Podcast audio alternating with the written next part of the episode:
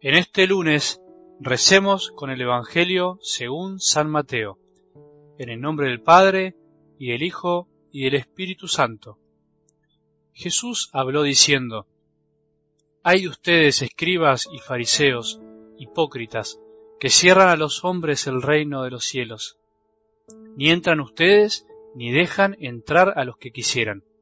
Hay de ustedes escribas y fariseos hipócritas, que recorren mar y tierra para conseguir un prosélito, y cuando lo han conseguido, lo hacen dos veces más digno del infierno que ustedes. Hay ustedes guías ciegos que dicen, si se jura por el santuario, el juramento no vale, pero si se jura por el oro del santuario, entonces sí que vale.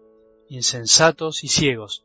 ¿Qué es más importante, el oro o el santuario que hace sagrado el oro? Ustedes dicen también, si se jura por el altar, el juramento no vale, pero vale si se jura por la ofrenda que está sobre el altar. Ciegos, ¿qué es más importante, la ofrenda o el altar que hace sagrada esa ofrenda? Ahora bien, jurar por el altar es jurar por él y por todo lo que está sobre él.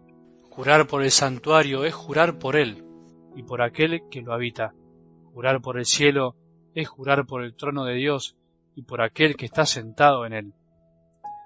Palabra del Señor.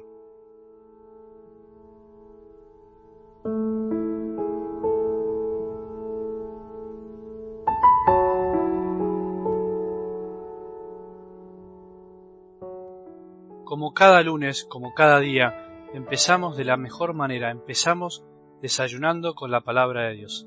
Algo que jamás puede caerte mal, jamás puede dejarte con hambre, porque no sólo de pan vive el hombre, sino de toda palabra que sale de la boca de Dios. Apaga la radio, apagar el televisor, intentar que no haya más ruidos, que no se escuchen otras cosas que no sea la palabra de Dios. Intenta tener tus 10 o 15 minutos de desconexión por día, que en realidad son de conexión.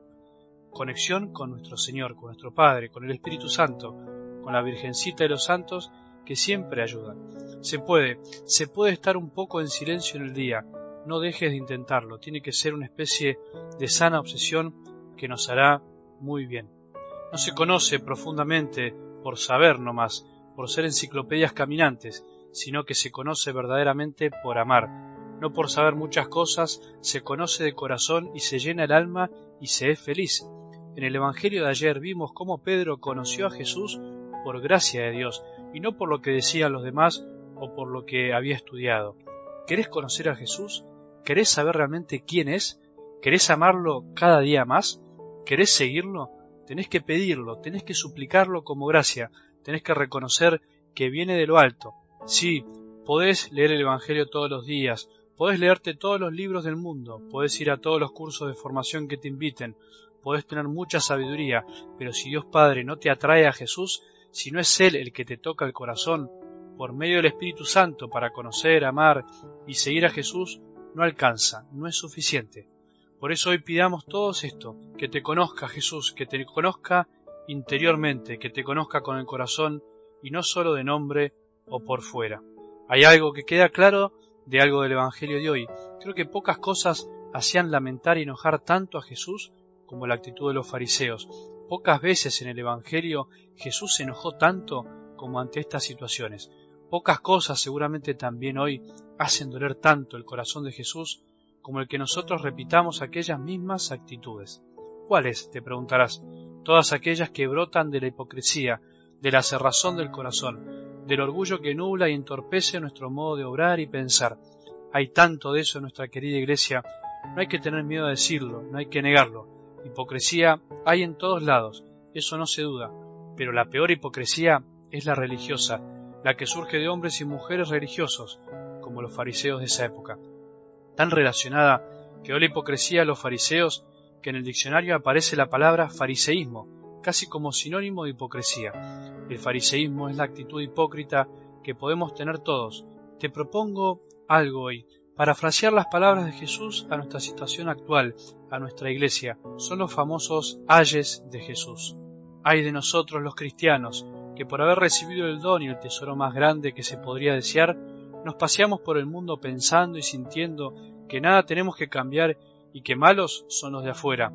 Hay de nosotros los cristianos de hoy que sin darnos cuenta cerramos la puerta de la iglesia con nuestras actitudes, con nuestros gestos, con nuestra cerrazón a tantos necesitados que andan queriendo entrar atraídos por el Padre.